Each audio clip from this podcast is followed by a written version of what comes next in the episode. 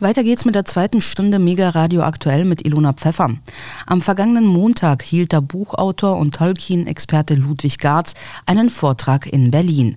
Thema war die Symbolik im deutschen Volksmärchen der Gebrüder Grimm, der Meisterdieb und das Vorgehen herrschender Kreise. Darin beleuchtet er anhand der Märchensymbolik, wie auf Grundlage unseres unterbewussten Strebens nach Wohlstand auch das Recht verdreht wird und wie die politischen Eliten dies laut ihm ausnutzen. Außerdem sprach er über Lösungsmöglichkeiten, wie wir als Menschheit einen gerechten Wohlstand für alle erschaffen könnten. Mein Kollege Alexander Boos erhielt die Möglichkeit, zuvor Herrn Garz zu interviewen. In dem Gespräch ging es um seinen Vortrag, um bekannte Märchen wie Rumpelstilzchen, das tapfere Schneiderlein oder Schneewittchen und wie diese psychologisch, gesellschaftlich und weltpolitisch interpretiert werden können. Herr Garz, wir befinden uns hier in Berlin-Pankow in einer alten Schulaula, wie wir gerade erfahren haben. Sie werden in wenigen Stunden einen Vortrag hier halten. Können Sie gleich was zu sagen? Unseren Stammhörerinnen und Stammhörern sind Sie ja als Tolkien, als Herr der Ringe und Silmarillion-Experte bekannt und äh, vor allem was die Symbolik Tolkiens, also in Tolkiens Schriften angeht, sind Sie ja Experte. Genau. Heute geht es auch wieder um Symbolik, ne? Ja, es geht heute um Märchensymbolik, beziehungsweise nicht Märchensymbolik im Allgemeinen.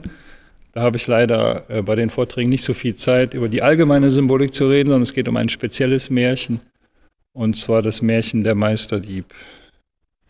Von wem? Das ist ein altes deutsches Märchen. Man sagt ja immer von den Gebrüdern Grimm, aber das, das ist ja nicht von den Grimm, die haben das ja alles nur gesammelt. Und es ist uraltes mhm. deutsches Kulturgut. Von, äh, von diesen alten Märchen weiß ja niemand, wer die eigentlich erschaffen hat. Genau, die Gebrüder Grimm sind ja damals durch die Lande, durch die deutschen Lande gezogen und haben sich von Dorfältesten, ja, alten Frauen, alten Geschichtenerzählern, die die Märchen erzählen lassen, haben die dann in, schriftlich zum ersten Mal festgehalten. So ist ja die Legende, die aber, glaube ich, auf äh, wahren Begebenheiten beruht, ne? Ja, ja, so, so war das. Meine, es ist nicht so weit her, dass man das nicht geschichtlich alles genau festhalten konnte, genau. Und haben dann auch bestimmte äh, Versionen miteinander verglichen, in verschiedenen Gegenden etwas abweichende Versionen waren und haben das alles ähm, genau festgehalten, um uns die genau so zu überliefern, wie sie bis dahin ja nur mündlich weitergegeben wurden. Mhm. Wie sind Sie persönlich auf das Märchen gestoßen? Ich bin, äh, also ich, ich habe mich schon früher mit vedischer Symbolik, also mit alten vedischen Schriften, da gibt es viele Erzählungen, die handeln dann von, von den Devas und den Asuras, also von Göttern und Dämonen.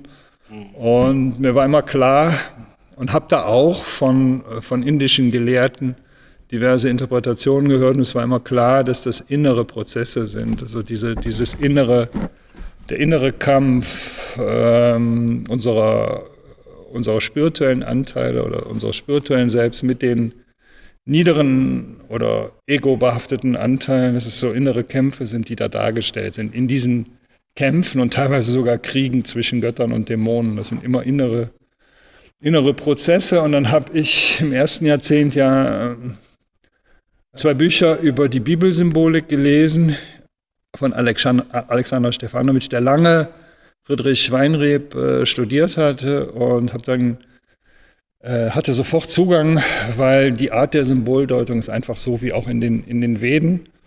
Und habe dann auch gemerkt, dass ich leichten Zugang hatte zu Tolkien dazu und habe dann gemerkt, gerade Tolkien hat gerade, der kannte auch die Veden, er kannte natürlich die Bibel und er kannte die nordische Symbolik und er hat das alles eigentlich miteinander verschmolzen, sodass das klar war, dass es eine uralte Symbolsprache gibt, die natürlich oberflächlich gibt es unterschiedliche Symbole, aber in, in, in dem Bedeutungsbezug, worum es eigentlich geht, ist es im Geistigen überall.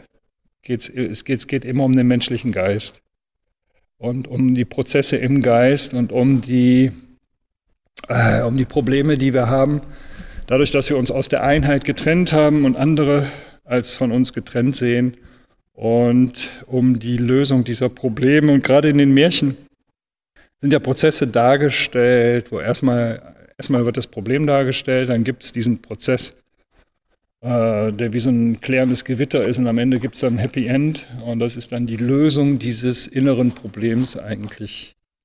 Und Ja, also über die alten vedischen und biblischen Schriften habe ich Zugang zu Tolkien gefunden und über das Ganze dann auch Zugang zu den Märchen, weil ich gemerkt habe, die, die Art der, der Symbol, die, die, die Art, worum es bei der Symbolik geht, das ist immer, das ist immer das Gleiche.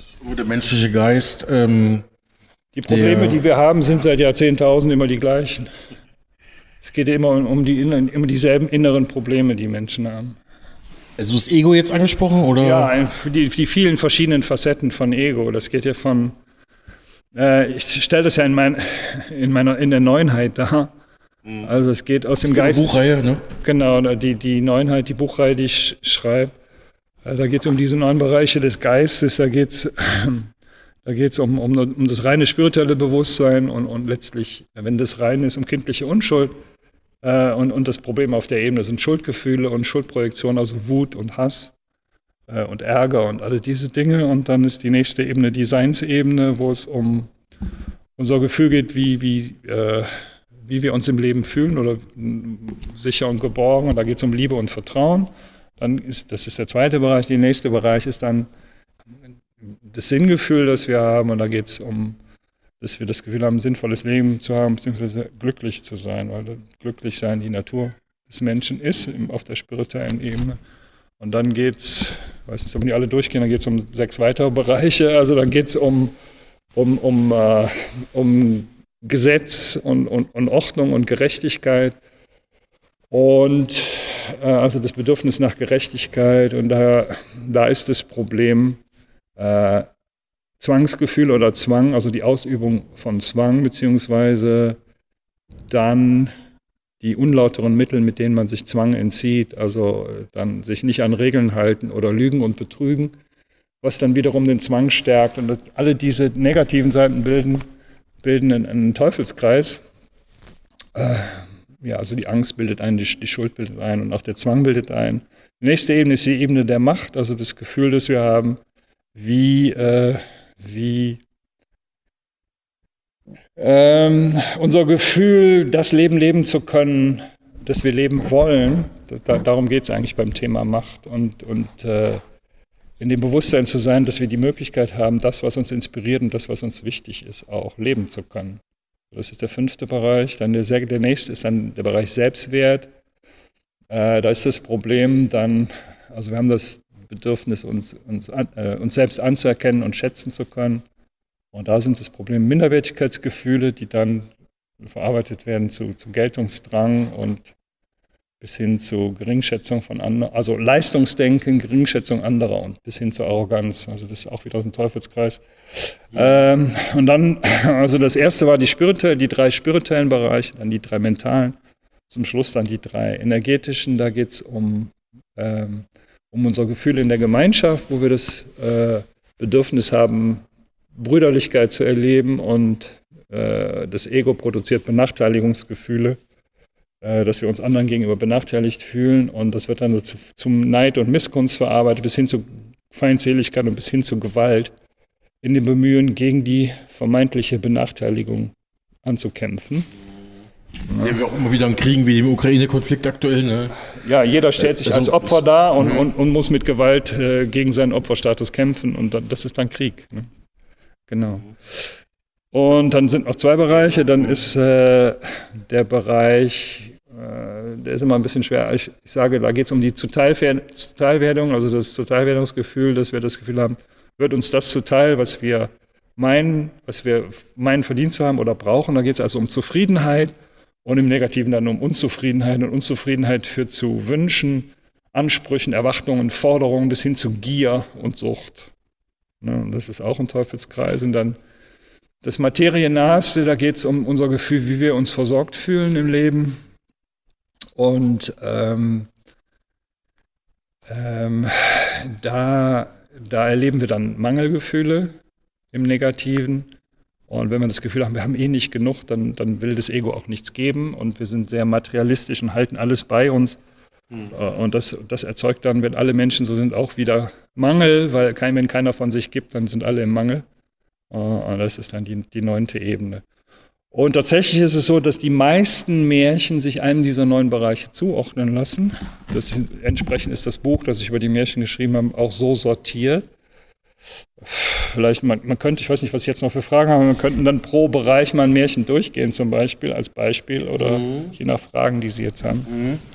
Vielleicht noch mal kurz den Buchtitel, den Sie gerade angesprochen haben. Also äh, das zugehörige Buch heißt Deutsche Volksmärchen und der Untertitel ist Spirituelle Weisheit und weltliche Relevanz, äh, wo ich einerseits die Prozesse zeige, aber dann auch zeige, wie, das, wie diese Prozesse gesellschaftsdefinierend sind und gesellschaftliche Probleme erzeugen oder aber auch ganz krasse Missstände aufzeigen, woher das, wieso diese Missstände vom, vom Geist kommen, weil wir kollektiv äh, eine gewisse Schräglage haben im Geistigen. Mhm. Ja. Genau, bevor wir weitermachen, noch ein kleiner Hörerhinweis. Unsere Interviews zur, sowohl zur Symbolik Tolkiens als auch zum Leben Tolkiens kann man nachhören auf unserem äh, Spotify-Kanal, also von Mega Radio aktuell, dein Inforadio oder auch auf ihrem YouTube-Kanal Ludwig Garz kann man diese Interviews auch nachhören, nachschauen. Ne? Ja. Haben sie auch auf ihren YouTube-Kanal gestellt. Sie hatten gerade angesprochen, dass wir diese von Ihnen genannten Bereiche jetzt mal jeweils einem Märchen zuordnen. Finde ich spannend. Ja. Wo fängt man da an? Ja, wir können jetzt dann in einer anderen Reihenfolge, also wir, haben, wir waren zum Schluss bei Mangelgefühlen, Geiz und Materialismus. Da ist, also generell kann man bei Märchen sagen, dass entweder schon im Titel oder in den ersten zwei, drei Sätzen zu sehen ist, worum, um welchen Bereich es eigentlich geht. Okay. Und jetzt beim Bereich Versorgung, wie wir uns versorgt fühlen, also Mangel, Geiz, Materialismus, da ist zum Beispiel, also es gibt zu jedem Bereich verschiedene Märchen also weit mehr als eins. Und eines der Themen zum, eines der Märchen zum Thema Mangel ist das tapfere Schneiderlein. Ähm, vom Titel her sieht man das nicht, aber das Märchen geht los für die, die sich erinnern. Ich meine, die meisten Märchen haben wir ja, haben die meisten Hörer wahrscheinlich gehört. Die jungen Hörer vielleicht nicht so, aber die Eltern dürfen die alle kennen.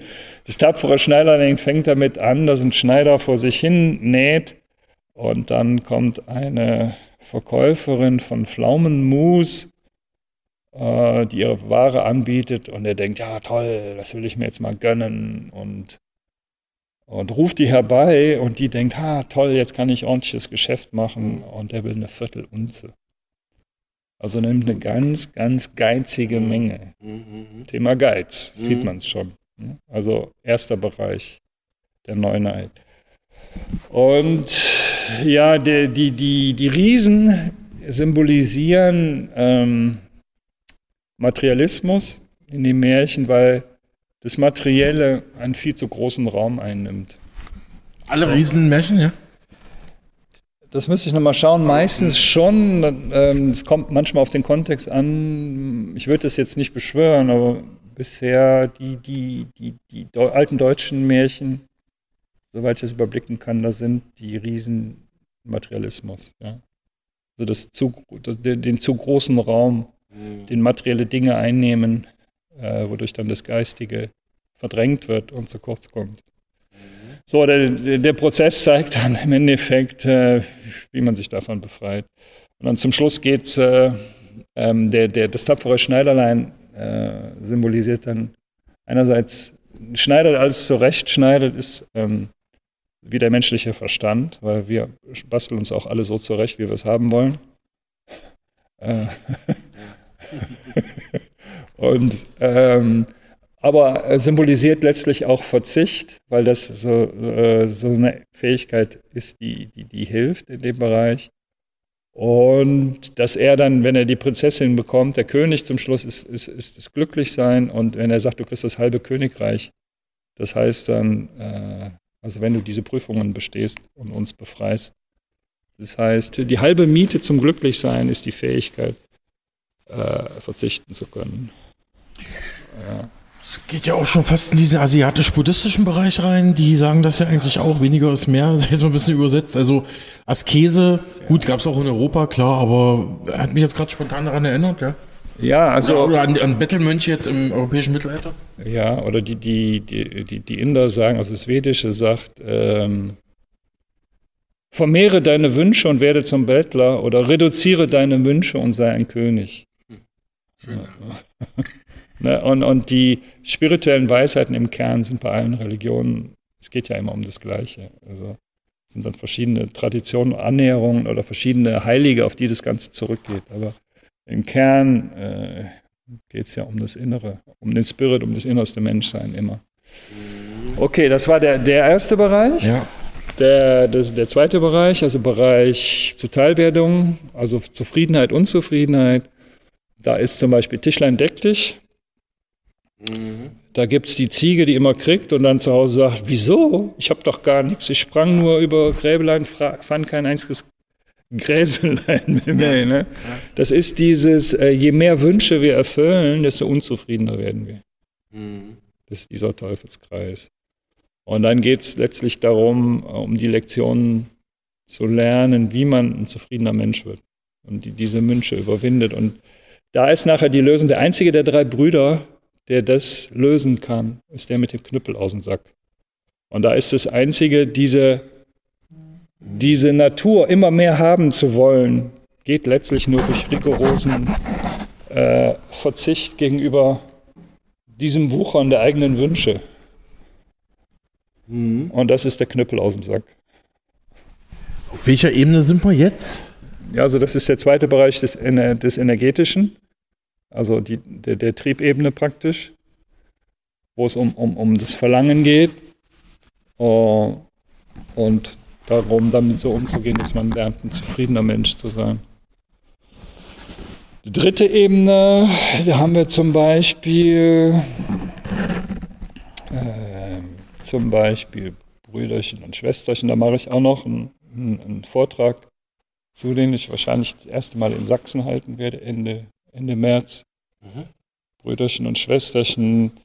Ähm, da ist Benachteiligung Neid, Missgunst äh, bis hin zu Feindseligkeit und Gewalt. Und das Märchen fängt an mit, dass die beiden Kinder eine Stiefmutter hatten, die sie alle Tage schlägt und gewalttätig ist. Also da ist das Thema zu sehen. Das dritte, es geht um Gewalt, ist immer das dritte Thema. Mhm. Ähm, und wenn diese Energie, sich benachteiligt zu fühlen, sehr stark ist, dann gibt es äh, verschiedene Temperamente, das cholerische, ähm, ähm, das, das sanguinische und dann die beiden eher passiven Temperamente. Und das cholerische ist, wenn wir in einer Situation sind, wo wir, oh, werde ich hier benachteiligt, werde ich ja von allen blöd verkauft und dann mhm. dieses totale an die Decke gehen. Das ist der Tiger. Wenn du aus dem Teich trinkst, wirst du zum Tiger. Mhm. Das heißt, es erfordert Selbstkontrolle, dann macht er das nicht. Und das nicht. Das nächste ist das Sanguinische, dieses irgendwie kämpfe ich gegen diese Benachteiligung an. Und das ist so mehr, das geht dann auch Richtung von, vom, vom, vom, Geist, vom Geistigen her Richtung Verschwörungstheorie und so. Ich muss irgendwas finden, um dagegen anzugehen. Das ist dann der Wolf. Wenn du hier trinkst, wirst du zum Wolf. Ähm, aber wenn diese Energie nicht nach außen kommt, ähm, dass wir nicht wissen, wie wir mit unserem Benachteiligungsgefühlen umgehen, dann besteht halt die Gefahr, ähm, sich gar nicht mehr zur Wehr zu setzen und total nachgiebig zu werden und, und, und im Prinzip in Konflikten nicht für sich einstehen zu können. Mhm. Und das ist dann das Reh. Wenn du aus mir trinkst, wirst du zum Reh. Mhm. Mhm. Und dann geht das Märchen um die Prozesse, die es braucht, um zu lernen, ähm, also weder cholerisch noch dieses sanguinisch Verschlagene noch total nachgiebig in Konflikten zu sein, sondern so zu lernen, gewaltfrei für sich einzutreten. Ähm, dass Frieden entstehen kann auf allen Seiten. Das ist das. Das ist das. Ne? das Wie macht man das praktisch? Ähm, das erzähle ich dann im Vortrag, kann man. Ja. ähm, das ist, ja, das zeigt die Symbolik dann, wie man, wie man das, wie man das, äh, was, was da äh, zu tun ist. Diese verschiedenen Arten des Egos nicht zu machen, weil letztlich ist immer nachzugeben und, und alles mit sich machen zu lassen, ist auch eine Ebene von Ego. Ne? Okay, okay, ja. Ja. Das heißt ja, ne, also. Ja, warum? Ja. ja. weil man ja nicht bei seinem eigenen wahren Selbst ist und nicht für die eigene Wahrheit einsteht. Mhm. Ne? So, auf welcher Ebene waren wir jetzt? Das waren die drei energetischen. Ja, okay. Dann ist die nächste, die mentale Ebene, ist dann ja. Selbstwert. Da haben wir zum Beispiel, äh, da haben wir zum Beispiel Rumpelstilzchen. Ähm, mhm, da, stimmt, da, ja. Da ist ein Müller, der damit angibt, ich habe eine Tochter, die kann Stroh zu Gold machen. Also, also Angeberei und Angeberei, Geltungsdrang ist wieder Minderwertigkeit, mhm. Minderwertigkeitsgefühle. Und Stroh, Stroh machen, Stroh ist ein Erscheinungs, Stroh zu Gold machen ist ein Erscheinungsbild von sich zu geben. Also Gold ist selbstleuchtend und, und echt, unser wahres Selbst. Und so zu tun, als wären wir was super Tolles, sind wir aber nicht. Mhm. Ja, und dann muss es jedes Mal mehr werden. Wenn wir einmal damit anfangen, ein Bild von uns zu geben, was wir gar nicht sind, nur damit andere uns super toll finden, ja. dann müssen wir immer mehr einen draufsetzen. Um das Bild aufrechtzuerhalten, ne? Genau. Und, äh, Irgendwann brückelt das, ne? Und, und, ja, und, und die gibt dann zwei Dinge weg, die zeigen, dass wir da bestimmte Eigenschaften verlieren. Äh, ich glaube, erst Erst der Ring und dann irgendeine eine Halskette oder was das war. Jedenfalls zum Schluss ist das Rumpelstilzchen, also das Rumpelstilzchen ist dieses Geltungsego. Äh, schaut her, schaut mich an. Ja, ja und mhm. ist aber ein kleines hässliches Männlein. Also so zu sein, dass man sich auf Kosten anderer dicke macht, ist eigentlich hässlich. ne? Ja. Genau. Und ja, was sie dann droht zu verlieren, ist ihr Kind weil die ist ja Königin geworden. Das heißt, das Kind, das Kind der Königin ist äh, ein Symbol für das wahre Selbst oder für das, unser eigenes inneres Kind. Wir merken, wenn wir damit nicht aufhören, andere so zu blenden, nur um toll gefunden zu werden, dann verlieren wir, wer wir selber sind. Und dann merkt sie, hey, das will ich eigentlich doch nicht. Und mhm. dann merkt sie, okay, ich muss einen Weg finden, damit aufzuhören. Und das heißt, sie muss den Namen von Rumpelstilzchen finden. Und ähm, ja, weil er das sagt. Mhm. Ähm, da, da geht es um diese, diese innere Triebkraft genau zu benennen, warum wir das machen, beziehungsweise dann bei unseren Mitmenschen zu kommunizieren, hey, ich habe immer das und das gemacht, um super toll zu sein, aber in Wirklichkeit fühle ich mich so und so. Oder durch totale Ehrlichkeit mhm. macht es dann Puff und, und wir sind frei davon. Dann zerreißt sich Rumpelstilzchen. Und da, ja, ja. beim zweiten Mal sagt sie dann Rippenbies, so total lächerliche Namen, die es alles nicht sind. Also es geht darum nicht, es geht nicht darum, sich selber klein zu machen oder sich selber lächerlich zu machen, sondern einfach nur ehrlich zu sein mhm. mit dem, was man tut. Damit man damit aufhören kann, Dicke aufzutragen. Alles zeitlose Themen auch. Ne? Es ist immer, es ist ewig. Das war vor 10.000 Jahren so und es ist immer noch so. Genau, wir waren beim Mentalen. genau, und das nächste ist dann zum Beispiel Thema Machtmöglichkeit. Das sind die Märchen vor allem, die anfangen mit, es waren äh, ein Ehepaar, das war seit Jahren Kinder, konnte keine Kinder kriegen. Das war zum Beispiel Dornröschen ja. und Rumpelstilzchen. Äh, nicht Rumpelstilzchen, äh, Rapunzel. Rapunzel. Mhm. Ne? Da geht es dann äh, um diese Überwindung ähm, des Gefühls, nichts tun zu können im Leben. So dieses Ding, was können wir schon tun? Bei Rapport, Ohnmacht, ne? Ja, Machtlosigkeit, Ohnmacht, genau. Und dann in dieses Gefühl zu finden, dass wir das Leben leben können, ähm, dass wir leben wollen, das uns inspiriert und die Dinge möglich machen können, die wichtig sind für uns. Und ähm, bei Rapunzel kommt dann auch eine Hexe drin vor. Und einmal landet Rapunzel selbst in einer Einöde, wo nichts mehr ist und wartet auf ihren Prinzen. Ähm, das sind dann diese Zustände, äh, also Machtlosigkeit führt entweder dazu, dass Menschen ein, ein, absolutes Machtstreben haben und versuchen, sich ihre Möglichkeiten zu erzwingen. Das ist die Hexe, die da, die da ist.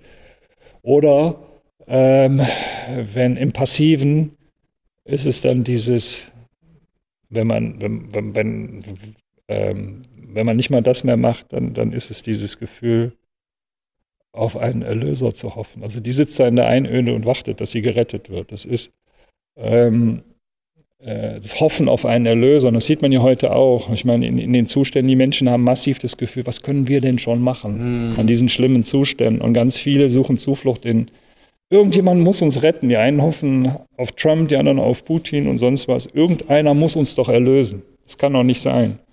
Das ist, diese, das ist ein Ausdruck von Machtlosigkeit. Mhm. Und da rauszufinden und in dieses Gefühl zu kommen, äh, in, das, in, dieses Bewusstsein von Möglichkeit, dass wir äh, das, das Leben erschaffen können, was, was uns inspiriert und auch in Gemeinschaft mit anderen die Welt erschaffen zu können, die wir zusammen gestalten wollen. Das ist eigentlich der Ausweg. Nicht, dass wir gerettet werden, das wird eh nicht passieren, sondern dass wir selber die Dinge in die Hand nehmen. Selbstverantwortung, ne? Genau. Und als Gemeinschaft die Dinge schaffen, die wir haben wollen. Das ist das Fünfte. Und dann das Sechste, das Nächste. Ja gut, eines ist dann der Meisterdieb zu dem Sechsten. Da gibt es viele zu. Da ist zum Beispiel Hänsel und Gretel gehört zu dem Bereich. Ähm, Jorinde und Joringel gehört zu dem Bereich. Äh, Blaubart gehört zu dem Bereich. Da gibt es ziemlich viele, weil das ein zentraler Bereich ist, Gesetz äh, und Gerechtigkeit.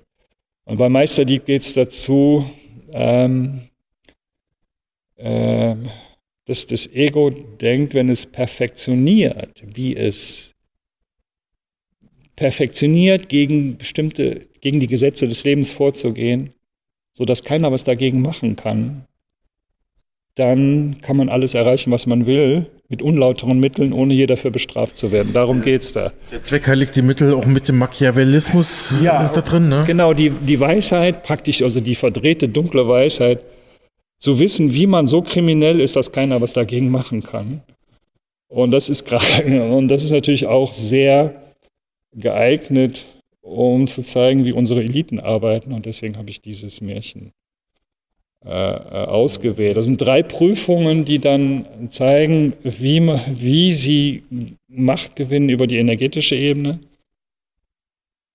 Da geht es dann vor allem um Geld, wie sie Macht gewinnen über die mentale Ebene. Da geht es dann also vor allem um die politische, gesellschaftliche Ebene, wie sie Politik, da geht es dann letztlich um den Tiefenstaat.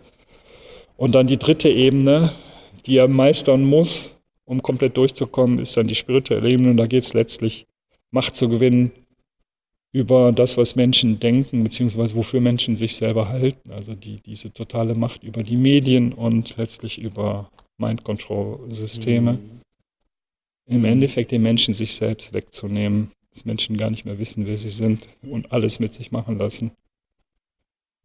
Das, ist, das sind die Prüfungen des Meisterdiebs. Mehr sage, sage ich dazu nicht. Das habe ich dann anhand der Symbolik ausführlich ausgearbeitet und erkläre das im Vortrag. Und das ist sehr aussagekräftig. A, für das, was in der Welt los ist und B, dann, dann daraus abzuleiten, was wir denn tun können, um, äh, mhm. um, äh, um die Probleme in der Welt doch noch zu lösen.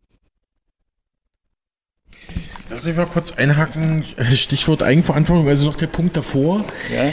Da sieht man aber immer mehr ähm, Hinweise oder Gruppen, die am Entstehen sind, die das immer mehr in die eigene Hand nehmen. Ne? Also die sagen so, wir verlassen uns jetzt nicht mehr auf den Staat oder die Politik, sondern wir nehmen es jetzt selber in die Hand. Ja.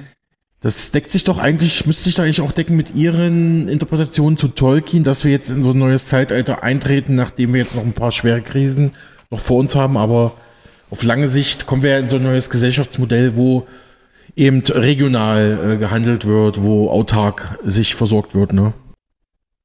Ja, das will ich damit andeuten. Ich denke, dass äh, viele ahnen oder begreifen, wohin im Großen diese globalistische Agenda steuert, weil Menschen, die durch die Welt reisen, auch sehen, dass es überall, sind, überall sind dieselben Kräfte am Werk, überall geht es in dieselbe Richtung. Meine Nachbarin war kürzlich, zu der ich, ja. eine Freundin und Nachbarin von mir, die war kürzlich in Polen, die fährt öfters einkaufen, Urlaub machen. Und die sagt, ja, jetzt, also jetzt im letzten Jahr hat sich auch Polen deutlich verändert, immer mehr McDonalds, immer mehr Fastfood-Läden, immer es werden immer mehr die, die polnischen Gaststätten zurückgedrängt und äh, obwohl Polen eigentlich noch eine Ausnahme war jetzt in der EU, die hat, die waren eigentlich ziemlich haben davon. Die Kultur noch bewahrt. Ne? Die haben noch ihre Kultur bewahrt, aber das scheint jetzt auch langsam, ja. zumindest in den Touristenstädten, doch auch in Auflösung zu sein. Aber wie gesagt, ähm, es gibt ja auch Gegenbewegungen, positive Gegenbewegungen. Ja, an dem Punkt, wo scheinbar, wo, wo diese globalistische Agenda scheinbar es schafft hat, eine weltweite Monokultur äh, zu basteln, wo weltweit alles dasselbe ist gibt es natürlich all die Bestrebungen, wieder die, die, die Besonderheiten, die nationalen, regionalen und lokalen Besonderheiten wiederzubeleben und das, was uns äh, an Traditionen ausmacht, auch nicht sterben zu lassen, sondern das eigene Besondere auch wieder zu leben und beleben und, und, und zu feiern. Mhm. Diese, diese, die, das, was, was wir von den Vorfahren haben, was anders ist, beizubehalten und, und, und, und, und, und zu leben. Und genau, und das gibt es überall. Ähm, ja, die Märchen gehören ja auch dazu. Ist ja auch ein, ein, Teil dieses riesigen Schatzes, den wir haben von mhm. unseren Vorfahren. Und ähm, die, die uns sehr viel, sehr viel äh, über, über die geistige Welt sagen und, und, und auch zeigen, dass unsere Vorfahren alle diese Dinge wussten. Mir fällt auch noch ein Freund, der übrigens auch ihre Arbeiten kennt und großer Tolkien-Fan ist. Ich glaube, Sie ja. wissen, von wem ich rede. Der lebt in einer Familie, wo das Brot noch selber gebacken wird. Teilweise haben da manche noch eine Mühle, die sie verwalten und betreuen. Ja. Und die Mutter von ihm macht teilweise auch das Mehl noch selber. Ne? Also die malt es selber sozusagen. Ähm, ist vielleicht so ein Beispiel für Selbstverantwortung. Verantwortung, aber waren wir jetzt mit den Ebenen durch? Waren wir jetzt alle nee, durch? waren wir noch nicht durch. Und, und, was Sie eben noch sagten, fiel mir noch ein, ja, weil Sie wieder auf Tolkien hingewiesen haben. Das, was der Symbolik nach als nächstes passieren müsste, ist das, was kommen muss. Ich weiß nicht wann, ob dieses Jahr oder nächstes, oder, aber das, was eigentlich passieren müsste, ist die der Kollaps des Tiefenstaats. Das wäre der Symbolik nach das nächste. Die fahren immer höher, fahren immer höher, werden immer sichtbarer und irgendwann muss es kollabieren. Das, äh, genau, dazu noch am Rande. Mhm. Äh, Nochmal eine kurze Zwischenfrage. Ja. Äh, der äh, renommierte Investigativjournalist aus den USA, Seymour Hirsch, ja. hat ja jetzt vor wenigen Tagen ähm, gesagt öffentlich, also er wisse, wer hinter der, wer hinter der Sprengung der Nord Stream Pipelines stecke. Ja. Ein Insider aus Regierungskreisen habe ihm gesagt, das war im, das wurde im Rahmen einer äh, Ostsee-NATO-Übung gemacht. Also quasi die USA zusammen mit Norwegen. Ist das nicht auch so ein Indiz, dass immer mehr vom Tiefenstadt hochkommt, in die Öffentlichkeit kommt, was Sie gerade gesagt hatten? Ja, ich denke, dass das auch nicht mehr zu verhindern ist, weil entsprechend viele, weil, weil, weil die Menschen immer hellhöriger werden, wenn sowas passiert. Gerade wenn, wenn Beweise auftauchen und auch immer mehr auch forschen und das, das aufdecken. Wir sind in einer Zeitqualität, wo die fast keine Schweinerei mehr machen können, ohne dass das äh, an die Luft kommt, äh, ans Licht kommt. Das Einzige dabei, was mir aktuell so ein bisschen Sorge macht, ist, dass die, es ist so von der, von der obersten Ebene, also der Hochfinanz her, der globalen Steuerung, wenn die merken, dass die bestimmte Entwicklungen nicht mehr verhindern können, dann bringen die selbst die Befreier in die Welt. Ach so. Dann bringen die selbst die Leute mhm. in die. Welt, die diese Bewegungen an, äh, anführen. Beziehungsweise, die haben ja eine weltweite Kontrolle über äh, über die staatlichen, über den, über den tiefen Staat, eine weltweite Kontrolle über die verschiedenen Regierungen. Äh, also die, die, letztlich die amerikanische Regierung, die russische, die chinesische, die deutsche und so weiter, die werden ja alle von denselben Leuten gesteuert. Und das heißt, was da aufgeführt wird auf der Ebene, ist letztlich ein Theaterstück. Und wenn man ein Theater zuschaut und sagen wir mal, man hat ein Publikum, das nicht weiß, da ist eine Theaterbühne, die dann hinterher erzählen, ja, ich kann beweisen, der ist der Held, der ist der Gute und ich kann beweisen, das ist der Böse, der alles das gemacht hat. Weißt du, die können im Hintergrund bestimmen, ob Russland irgendwelche Schweinereien macht oder die USA. Und ich frage mich, warum ist es tatsächlich und de facto immer die USA, die die Schweinereien macht? Das heißt, von der dialektischen Steuerung her, der Feind, den die haben, ist die westliche Welt und den werden sie zu, zu Fall bringen. Und es wird jetzt noch so, so gesteuert, dass China und, und Russland besser dastehen. Und äh, das ist das, was mir Sorge macht, weil die alternativen Medien, diese ganze investigative Arbeit zeigen, dass die USA die Schurken sind, die hinter allem stehen. Und es ist auch die Wahrheit, aber es ist nicht, ganze, nicht die ganze Wahrheit. Nicht, wenn man eine Ebene höher guckt. Mhm. Und das entspricht nämlich wieder dem, was Golizin und Bessenmenow gesagt haben, die Überläufer aus Sowjetüberläufer in den 70ern, die abgehauen sind. Mhm. Ähm, weil das jetzt nämlich kommt, weil der Westen wird kollabieren, die USA wird kollabieren. Weil alle sehen, dass sie dahinter stecken und das ist gewollt. Das ist gewollt und dann, was die nämlich vorhaben, ist, dass dann die, die, die, dieses globale dann kommt eine wirtschaftliche Depression im Westen und die, die der Sozialismus äh, russischen Vorbild soll, soll globalisiert werden und mithilfe von China. Das ist der Plan laut denen. Und so wie ich das sehen kann, ist alles, geht alles in die Richtung. Trotz der ganzen investigativen Arbeit. Das heißt, selbst den Kollaps dieser tiefenstaatlichen Ebene nutzen die noch. Ist noch eingeplant in den großen Plan sozusagen. Ja, oder das, eingebettet. Das hätten die zwar lieber nicht. Die hätten die würden, kalkulieren damit so. so die gesagt. würden lieber ihren Tiefenstaat behalten, nur wenn sie sehen, die könnten nicht mehr, dann machen die den Kollaps so, dass es ihnen noch maximal nutzt und dient. Mhm. Und das ist dann die langfristige Agenda. Was die, was die sowieso immer schon wollten, ist eine, eine globale sozialistische oder letztlich so globale kommunistische Diktatur diese kriegen, wenn, wenn, wenn weltweit alles verarmt. Und an der Verarmung arbeiten sie ja heftigst seit, seit der Pandemie. Sehen Sie da auch einen Klaus Schwab und das Weltwirtschaftsforum mit an vorderster Front, weil ja Kritiker wie Ernst Wolf und andere werfen ja auch dem WEF vor, da diese weltkommunistische oder sozialistische Agenda zu planen. Aber mal, ja, fangen wir damit an. Ich habe noch eine kritische Frage. Ja, ähm, bei, bei, Klaus Schwab bin ich mir nicht ganz sicher, ob er ein Teil dessen ist, was da zum Einsturz gebracht wird, weil er so prominent geworden ist und so viele Leute durchschauen, was er macht. Ob er wirklich auf der obersten Ebene agiert, ob er einer derer ist, die sie mitkrachen lassen, das werden wir sehen. Mhm. Äh, weil also der quasi geopfert wird, also den, den, ja, den, den, viele, äh, den Change nicht übersteht sozusagen. Die Hochfinanz wird viele aus der tiefen staatlichen Ebene opfern, um zu zeigen, hey, jetzt ist wirklich das Böse weg und wir haben die Lösung. Wir, haben, wir machen jetzt ein goldenes Zeitalter und wir, wir machen das jetzt.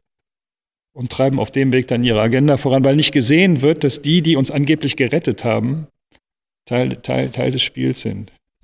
Gut, also klar, die benutzen dann auch den Begriff goldenes Zeitalter. Ich meine das aber in einem echten Sinne, ne? also dass wir wirklich zum neuen Menschheitsverständnis kommen. Aber nochmal zurück zu Klaus Schwab und das wird Economic Das wird auch Forum. passieren letztlich. Es wird auch passieren. Nur alles, was passiert, versuchen die anzuführen, um es noch zu steuern. Das ist es ja, eben. Sieht jetzt auch bei der Klimabewegung. Sieht man ja, ist ja mittlerweile rausgekommen, dass viele auch bezahlt werden von privaten Organisationen oder Geldgebern, die sich ja auf die Straße kleben hier in Deutschland. Ja, die Ursprünge. Das ist ja eigentlich ein gutes Anliegen, aber wird halt ja. auch wieder okkupiert, ne? Ja, okay. Das meinen Sie vielleicht auch, ne? Ja, ursprünglich ging es ja um den Schutz der Natur und das ist ja das Anliegen, um das es eigentlich gehen sollte. Die haben das dann abgebogen in die Klimafrage, weil sie die nämlich in ihrem Sinne wieder nutzen können für hohe Steuern und, äh, und, und natürlich letztlich auch insgesamt das Thema Umweltschutz, um zu sagen, hey, die Erde ist so am Rande des Chaos, der Mensch ist so böse, wir müssen jetzt alle eure Rechte einschränken, um die Natur zu schützen und ihr dürft jetzt nichts mehr. Das ist natürlich ein guter Vorwand für eine Diktatur. Mhm. Auch nochmal kritisch eingehakt. Ja. Äh, ich hatte den Tag nämlich was Interessantes gelesen, dass wer jetzt dem Weltwirtschaftsforum und Klaus Schwab und anderen großen Playern jetzt, sei es in den USA oder anderswo, ja. vorwirft, die wollen jetzt eine einen Weltsozialismus, Sie hatten gerade gesagt, nach russischer Lesart, nach sowjetischer Lesart einführen. Sowas in die Richtung, ja. Dann, äh, das kann nur von Leuten kommen, die den Kommunismus in sich gar nicht verstanden haben. Weil es geht eigentlich in eine ganz andere Richtung. Welches geht, ist mir leider jetzt entschwunden aus dem Kopf.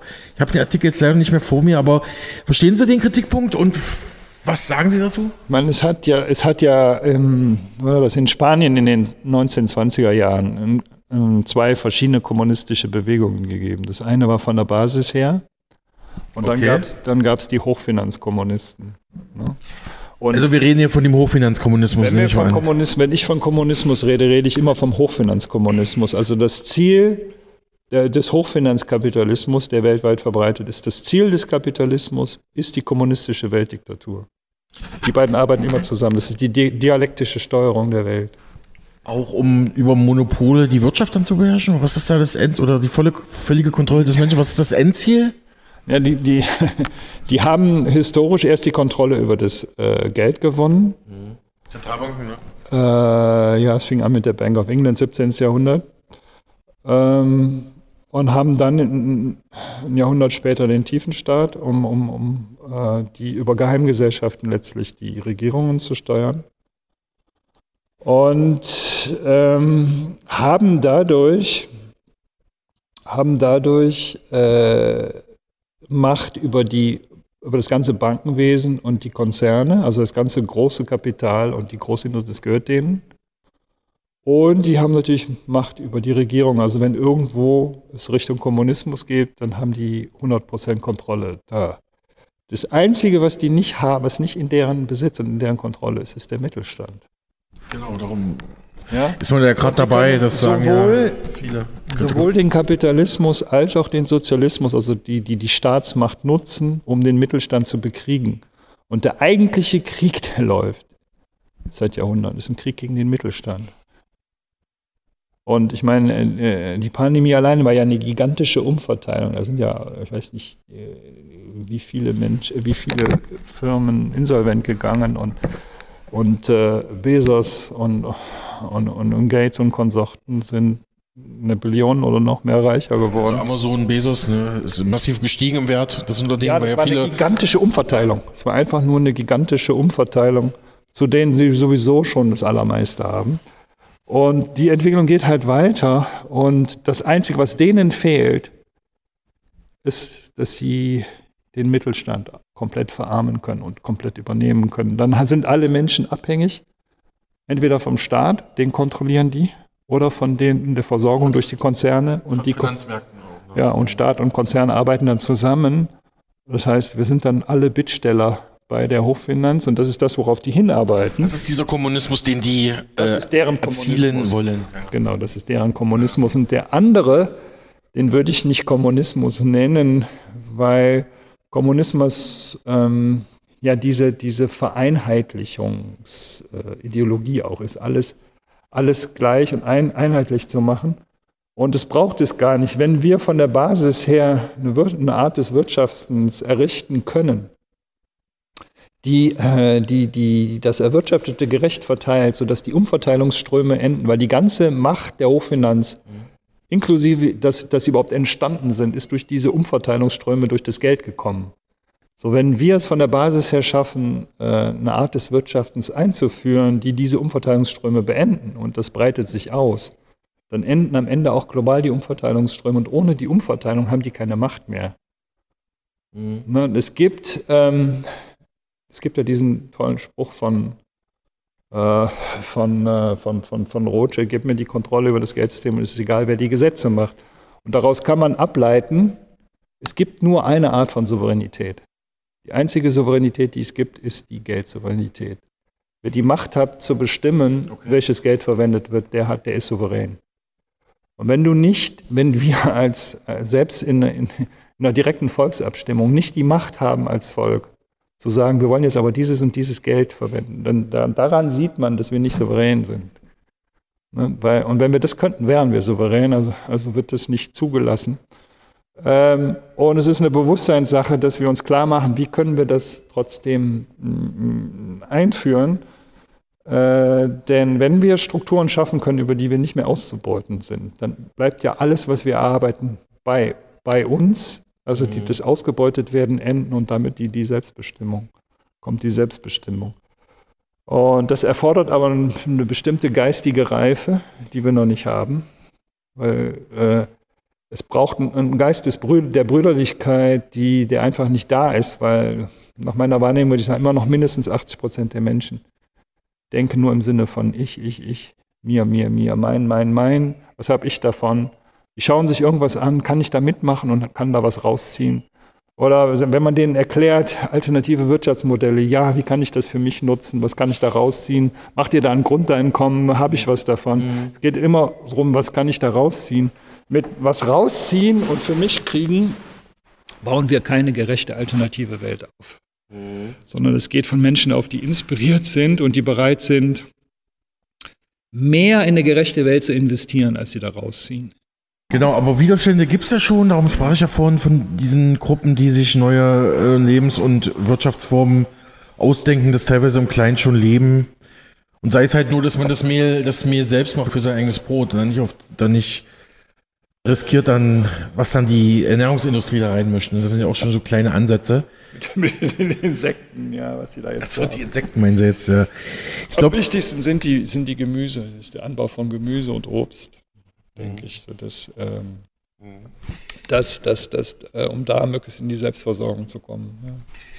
Lassen Sie uns noch mal kurz zu den Märchen zurück. Hatten wir jetzt alle Ebenen durch? Nee, stimmt. Wir hatten noch die,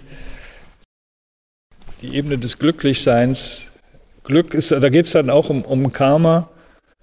Ähm, ja, was gab es da? Da gab es zum Beispiel, was war das? Die goldene Gans ist eines, aber auch die Frau Holle Ähm, die Karma-Märchen gehören auch in die Kategorie. Ja, da ist, da ist die Goldmarie und die Pechmarie. Mhm. Die, die, das heißt, äh, wir ernten exakt das, was wir tun. Also wenn wir fleißig sind und bereit zu helfen und andere zu unterstützen, dann äh, widerfährt uns auch Glück im Leben. Und wenn wir das nicht sind, wenn wir, äh, wenn wir egoistisch und faul sind und nur haben wollen, dann, dann machen wir uns selbst nicht so glücklich. Also das ist letztlich, letztlich diese Ebene. Dann ähm, äh, das Designsebene, da geht es dann im Negativen um, Ang um Angst. Mhm. Einer der Auszug, das Fürchten, Fürchten zu lernen, zum, mhm. zum Beispiel. Ja, da geht es um, äh, ja, das ist vielleicht kein so gutes Beispiel. Ja, da geht es, ich meine, bei Angst geht es um, um die Überwindung von Angst, also um, um, um, um Mut und Selbstvertrauen zu entwickeln. Dass wir das uns nicht, Schneiderlein. Nee, nee, das hatten wir schon. Da ging es okay, um Materialismus. Ja, ja. Genau. ja da ging es um, um die Über, Überwindung von Angst letztlich ähm, und um und in Selbstvertrauen zu finden.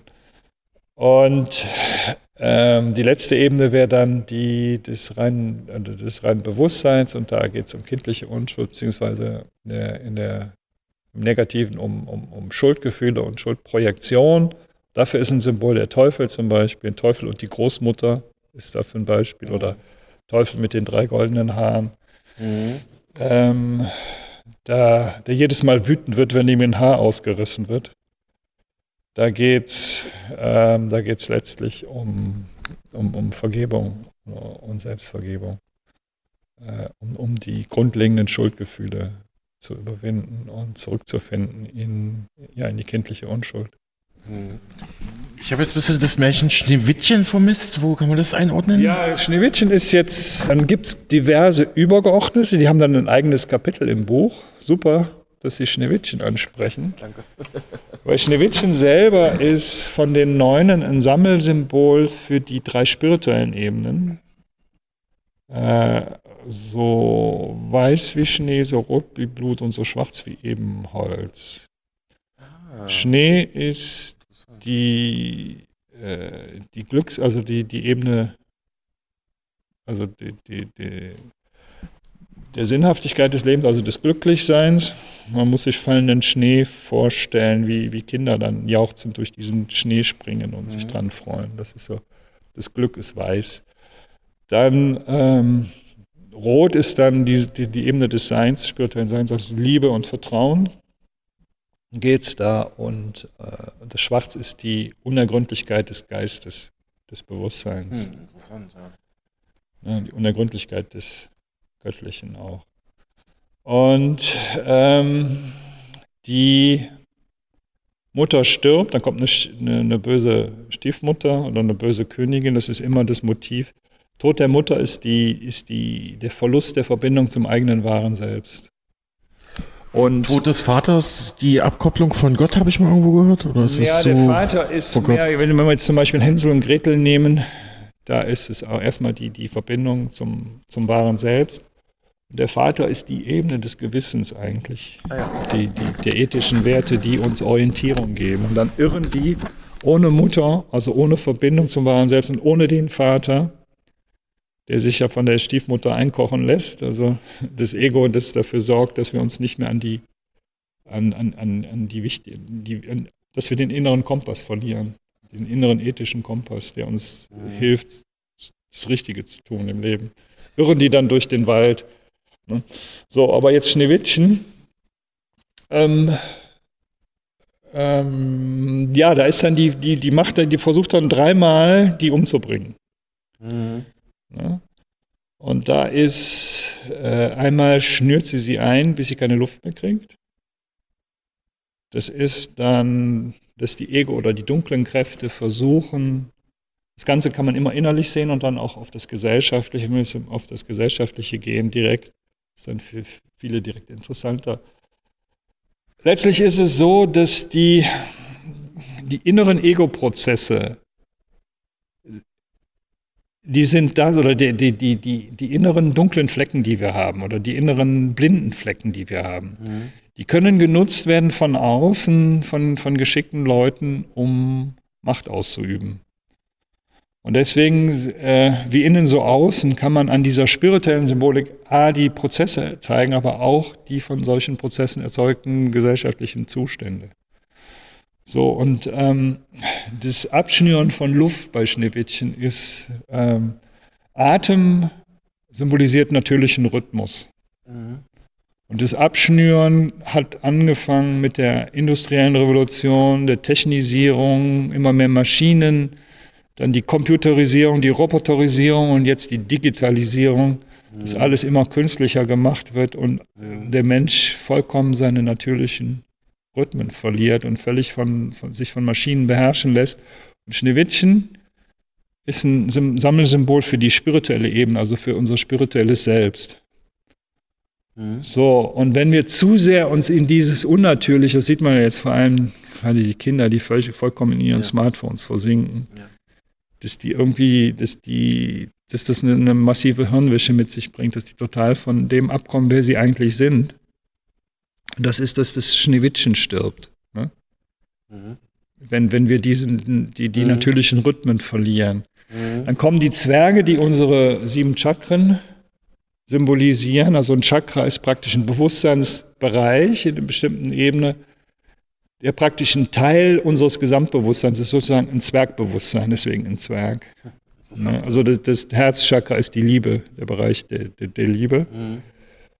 Ähm, und das heißt, dass man mit der Besinnung auf das Spirituelle, auf die Möglichkeiten, die uns gegeben sind, das sind die Zwerge, kann man das dann überwinden. Das heißt, wir können lernen, diese ganze totale Technisierung, auch die Computer und das alles zu nutzen, ohne uns vom Spirituellen wegbringen zu lassen. Also man kann, man kann das lernen, das Spirituelle auch zu leben mit dieser ganzen Technik, wenn man das bewusst macht. Mhm. Das ist also möglich. Und dann lebt Schneewittchen wieder. Dann als mhm. nächstes kommt äh, der, der, giftige Kamm. Ja. ja.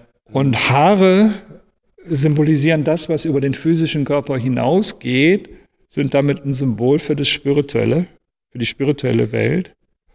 Und ein Kamm ist ein Symbol für ein Ordnungssystem, so, für das Spirituelle. Okay. Also für eine Religion oder für ein spirituelles System oder für eine Ideologie. Also der Marxismus ist ja auch nichts anderes als eine Religion letztlich. Und wenn dieses Ordnungssystem vergiftet ist, zum Beispiel durch, bei den Religionen durch bestimmte Vorstellungen von Sündhaftigkeit und Schuld äh, oder wenn man den Marxismus nimmt durch ähm, ja, da ist ja eine totale Religionsfeindlichkeit auch drin und eine Feindlichkeit gegenüber allem, was natürlich gewachsen ist, Traditionen, Völkern, alles. Die versuchen ja nur einen Einheitsbrei zu schaffen. Was letztlich das Spirituelle abtötet, das heißt durch diesen vergifteten Kamm, also durch Religionen, die nicht wirklich unser spirituelles Selbst fördern oder durch Ideologien, die unser spirituelles Selbst bekämpfen, mhm. äh, stirbt dann das Spirituelle auch. Und dann ist sie wieder weg. Wenn man das merkt, kann man aber sehen, okay, ich habe was verloren und man kann das willentlich wieder wiederbeleben. Mhm. Und das ist, das ist, das ist, die Zwerge es schaffen, auch diesen giftigen Kamm rauszuholen und Schneewittchen lebt wieder. Interessante, sehr interessante. Ja, und die dritte, ähm, die dritte Ebene ist dann, äh, dass sie mit einem vergifteten Apfel kommt. Und ein Apfel ist ein Symbol, ist, ist, wenn, wenn einmal ein Apfel einen braunen Fleck hat und man lässt ihn liegen, dann kann er innerhalb von Tagen komplett verfault sein. Das heißt, ein Apfel symbolisiert vor allem die Vergänglichkeit des Lebens. Sagt der Buchautor Ludwig Garz im Gespräch mit meinem Kollegen Alexander Boos vor seinem Vortrag in Berlin zum Märchen Der Meisterdieb und dessen Symbolik. Von Garz ist im Neuheit Verlag das Buch erschienen Deutsche Volksmärchen, spirituelle Weisheit und weltliche Relevanz. Ja, und damit ist unsere Sendezeit für heute auch schon wieder um.